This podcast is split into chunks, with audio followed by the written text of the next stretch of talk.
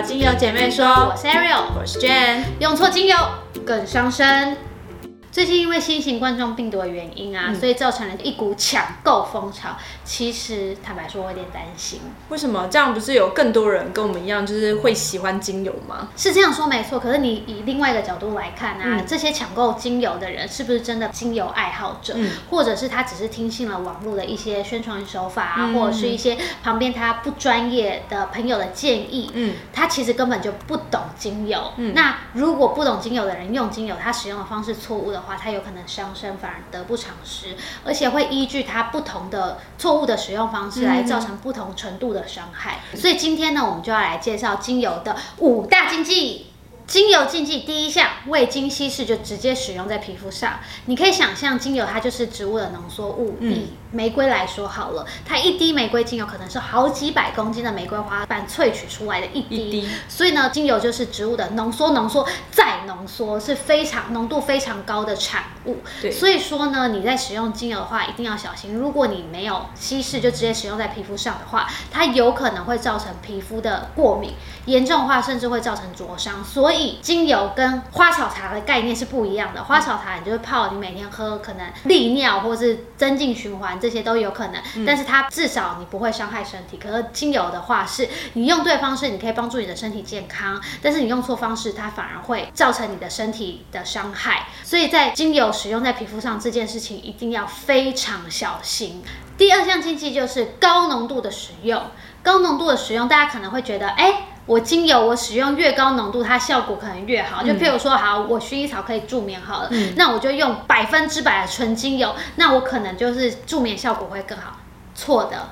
就是我们在使用精油的时候呢，除了高浓度我们要特别注意以外呢，再来就是有一些人他其实会有皮肤过敏的状况嘛。那我们要怎么样去测试说我们到底会不会过敏？那你其实可以做稀释过后呢，把它涂抹在手臂内侧这个地方，因为这里是我们人体最敏感的地方。那你其实可以稀释过精油以后，就是加了植物油以后，我们把它涂抹在内侧，等大概五分钟左右。如果你看它。都没有什么状况的话，表示这支精油你其实是可以安心使用。但是如果你有过敏或起疹子的状况的时候，就建议你不要使用这支精油。这是最简单的测试方式。而且因为每个人的身体状况都不一样，所以它没有过敏不代表我不会过敏。所以建议你在使用激烈的精油，或者是你皮肤本来就比较过敏的话，那你就每支精油在使用前都做一下测试。对，像有些妈妈可能会想说啊，比如说我的小朋友有什么对于刺激性的东西造成过敏，那如果你刚好要用沉香水百里香啦，或是百里芬百里香的时候，那你可能要稀释过后再来测试看看，测试在自己的内侧，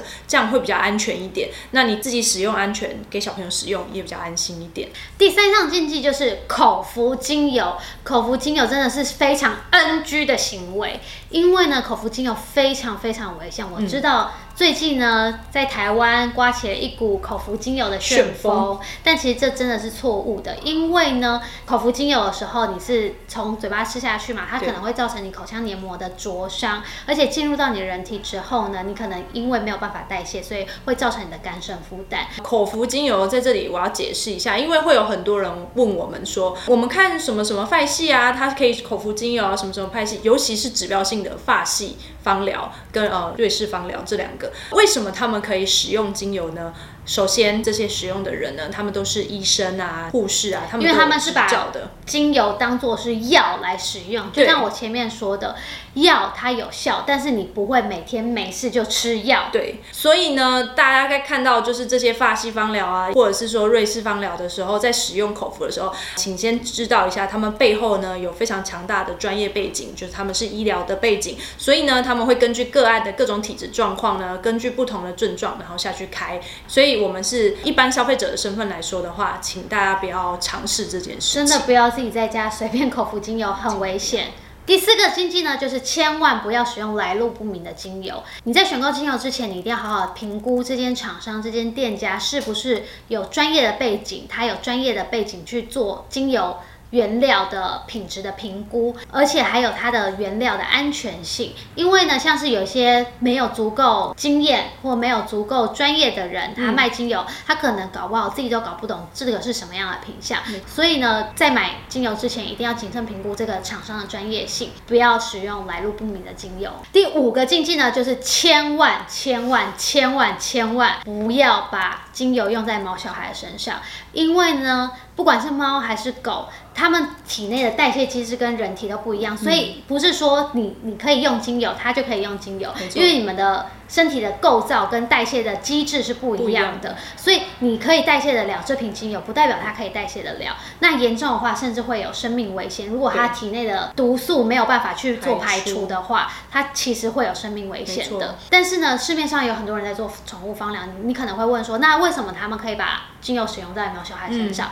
他们可能是有足够的专业知识背景，所以他们已经在用之前已经做谨慎评估，比比如说用量或者是精油种类。对，他们都已经做了完整的评估之后，他们才使用的。但对于初学者来讲，我觉得有些风险还是不要冒的比较好。不要贸然把一条生命拿来当实验品，这是非常危险。而且因为猫狗它的身体其实是比我们人体更敏感的，所以呢，用在猫小孩身上的话，一定要千万小心，最好是可以能避就避。没错，要谨慎使用。以上五大禁忌一定要特别留意，因为这些都是非常非常危险的使用方式。既然精油这么的珍贵，而且得来不易，那我们也应该要用更谨慎的态度去使用它，面对它。如果有任何的疑问呢，使用上面有任何疑问，欢迎在下方留言给我们。我们下次再见，拜拜。